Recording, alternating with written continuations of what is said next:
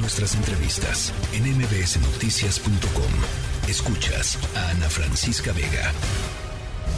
Y el clásico, la ley es la ley. Nosotros vamos a presentar una iniciativa de reforma a la ley, porque ya se pusieron de acuerdo y no va a haber reforma constitucional. No va a ser muy difícil que se logre, aunque bueno, hasta las piedras cambian de modo de parecer, pero si no hay esa reforma constitucional va a haber una reforma legal. Nos importan dos cosas, lo de reducir el gasto en el INE, porque es ofensivo que ganen 400 mil pesos mensuales los consejeros.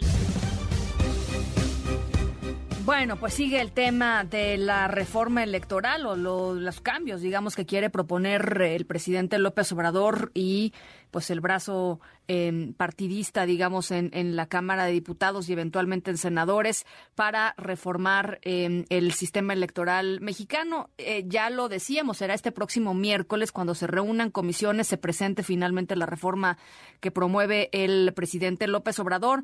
Y si todo, digamos, sigue como lo hemos platicado los últimos días, la reforma constitucional sería rechazada. Es decir, si el PRI no doble el brazo en la Cámara de Diputados eh, eh, o algún otro partido no se suma a la coalición del presidente López Obrador, la, la reforma del presidente López Obrador, la constitucional, sería rechazada. Ahora, ya hay un plan B eh, del cual hablábamos la, la, semana pasada y hoy se publicaron eh, pues varias notas en primera plana de los distintos diarios del país en donde se hace una explicación ya un poco más puntual de lo que significaría este plan B. Son alrededor de 30 eh, reformas en donde se incluyen candados eh, que van desde la capacidad de los consejeros electorales para ocupar un cargo público después de dejar su cargo de en el Instituto Nacional Electoral, que se prohibiría, por ejemplo, que, ocuparan algún cargo durante 10 años, se les prohibiría tres años trabajar en órganos electorales, eh, se recortarían eh, las direcciones ejecutivas del Instituto Nacional Electoral. Hoy el órgano tiene 16 direcciones ejecutivas y unidades técnicas que se dedican a las distintas partes de los procesos y del sistema, del sistema, digamos, para que fluya el sistema eh, electoral mexicano. Y entonces habría un recorte burocrático, pues brutal en el Instituto Nacional Electoral. En fin, ya hay algunas cosas sobre la mesa y para platicar sobre cómo se vería eh, eh, un INE así y un sistema electoral eh, pues con las características de este plan B del presidente López Obrador en la línea telefónica Marco Antonio Baños, ex consejero del INE y catedrático eh, de la UNAM y de la Universidad Panamericana. Me da gusto saludarte, Marco. Ana Francisca, qué gusto, un saludo muy afectuoso para todo el auditorio. A ver, pues ¿cuál es tu lectura de este famoso plan B o de lo que conocemos hasta el momento de este plan B? Mira, eh, quisiera eh, decir que ha sido muy puntual lo que referiste, pero déjame nada más hacer una pequeña precisión porque el presidente de la República eh, y obviamente lo que se ha referido hoy en medios de comunicación aluden que uno de los principales cambios que se podría meter a la ley sería dejar a los consejeros sin la posibilidad de que una vez que concluyan su encargo puedan ocupar alguna responsabilidad dentro de los 10 años inmediatos siguientes, lo cual incluiría que no podrían ser postulados por los partidos a cargos de elección popular. Sin embargo, ese tema no se puede regular en la ley secundaria. ¿Por qué? Porque en la parte final del artículo 41 de la Constitución se dice claramente que los consejeros electorales no pueden ocupar responsabilidades en los gobiernos de cuyas elecciones hayan participado. Dicho de otra manera, eh, eh, en mi caso, por ejemplo, tuve la oportunidad de trabajar todavía en la elección del presidente López Obrador. En consecuencia, yo no puedo formar parte de su gobierno en ninguna de sus áreas. Pero una vez que concluya esa, esa administración, pues evidentemente esa eh, restricción constitucional se suprime. Dicho de otra manera, para que pudieran ellos cambiar esa regla, tendrían que modificar la constitución. Y el propio 41 constitucional, Ana Francisca, dice que no puedes ser postulado a cargos de elección popular por los partidos dentro de los dos años siguientes. Es la última parte del artículo 41.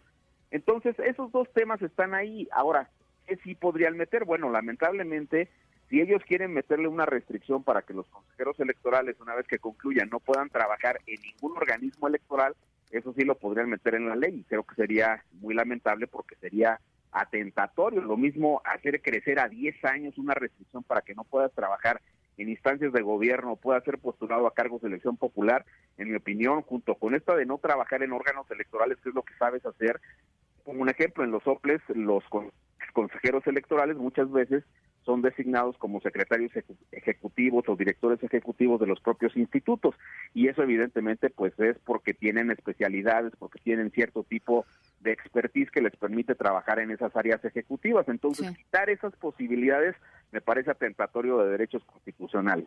Ahora, quitar la INE área, que es eh, otra de las partes que están ahí, particularmente se ha hablado de que las direcciones ejecutivas de capacitación electoral y la de organización podrían convertirse en una sola. Pero si tú desapareces, por ejemplo, a la Dirección de Organización Electoral, le quitas uno de los brazos operativos más importantes que tiene el INE, yo diría el más importante. Es un área que le ayuda al INE a coordinar todo el trabajo operativo con su estructura desconcentrada. Hay que recordar que el INE tiene 332 eh, oficinas a nivel nacional, una en cada eh, capital de los estados y una en cada cabecera de los distritos electorales. Y por esa área pues pasa también todo lo que tiene que ver con la producción de las boletas electorales, con su distribución hasta los consejos distritales del Instituto Nacional Electoral, con la elaboración de las estadísticas electorales, en fin, tiene un conjunto de actividades muy amplio esa elección y sería quitarle prácticamente uno de los brazos, insisto, más importantes que tiene el INE para la operación de las de las elecciones.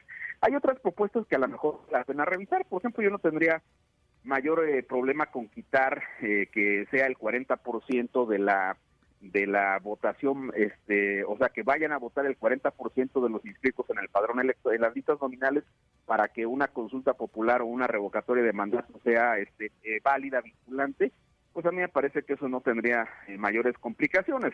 Ya vimos que no no se logró tener más allá del 18, 19% en la revocatoria de mandato y supongo que eso ha movido mucho eh, la, la, deliberación en ese punto. Claro. Pero los demás cambios, Ana Francisca, sí te dejan un INE muy dramado, te dejan un INE disminuido y le están quitando a la institución pues una de sus principales características que es la eficacia operativa y técnica que tendría la institución para hacer la selección.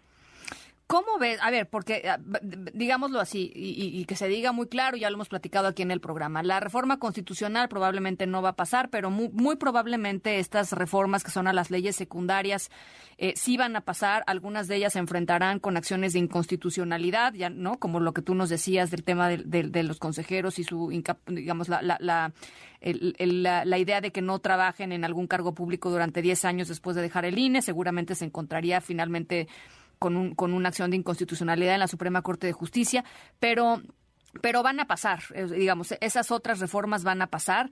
Eh, y, yo te quería preguntar, digamos, como después de estos pequeños ajustes o estos ajustes que se le vayan a hacer al INE y el proceso de renovación de los cuatro asientos en el Consejo General, ¿cómo ves eh, rumbo a las elecciones de Estado de México y Coahuila en 2023? Mira, yo creo que el tema central del Plan B, más allá del paquete de reformas que lastiman sin duda alguna al Instituto Nacional Electoral, que le quitan recursos, en fin.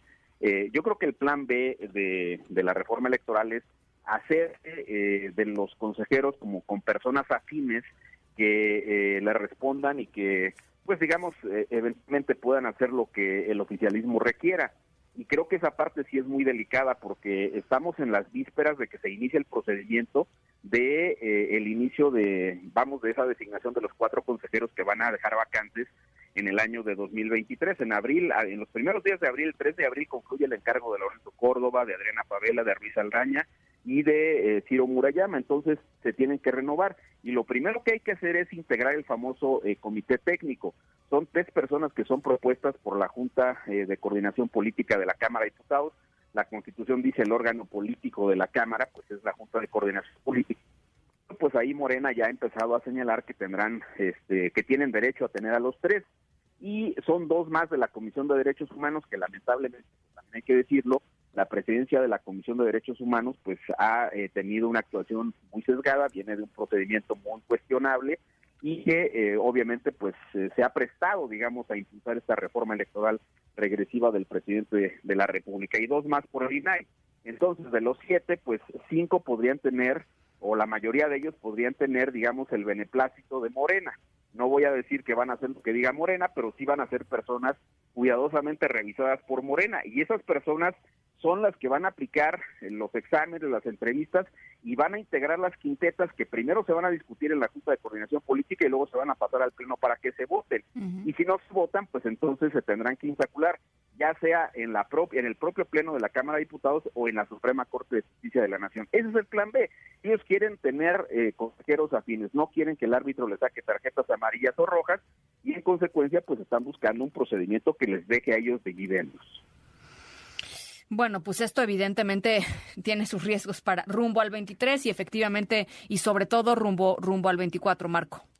Sí, en, el caso concreto de las elecciones del Estado de México, pues estas empiezan ya en la primera semana del mes de enero. Las de Coahuila, concretamente el primero de enero, es decir, después de la cena de Año Nuevo, los consejeros irán a instalar el pleno para que se arranque el proceso de Coahuila.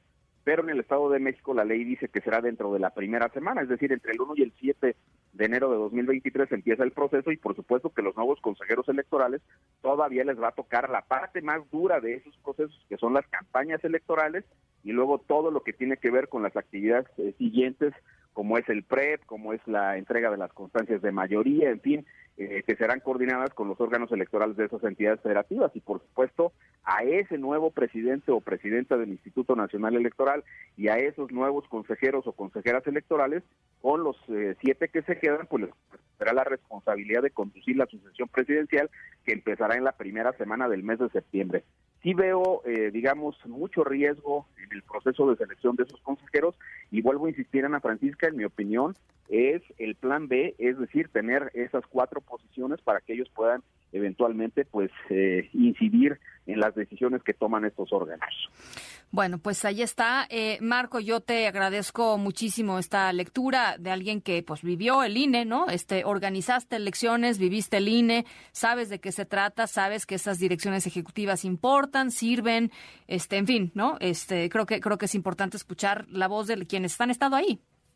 Muchísimas gracias, Ana Francisca. Pues estamos a la orden. Ojalá que el procedimiento eh, transcurra de otra manera y Mira, se tenía también la expectativa de que los anteriores consejeros, los cuatro últimos que fueron designados, eh, podrían tener algún sesgo en su comportamiento. Sin embargo, no ha sido así. Han, trabajado de una manera imparcial, han organizado adecuadamente las elecciones. Ojalá que quienes vengan el nuevo procedimiento lo hagan también. Pero como están las cosas, el propio Ignacio Mier ha señalado claramente que eh, les interesa mucho ese procedimiento y además ha habido algunas voces de otros diputados de Morena que han señalado que eh, quieren quedarse con los tres representantes de la Junta de Coordinación Política que van al Comité Técnico, que es en este caso el órgano más importante que va a tener que ver con el proceso de selección de las consejeras y consejeros. Bueno, pues lo estaremos viendo con, con muchísimo cuidado, con lupa, como se dice por ahí. Gracias, Marco Antonio. Muchas gracias, Ana Francisca. Un saludo para todas y todos. Igualmente, un abrazo. La tercera de MBS Noticias.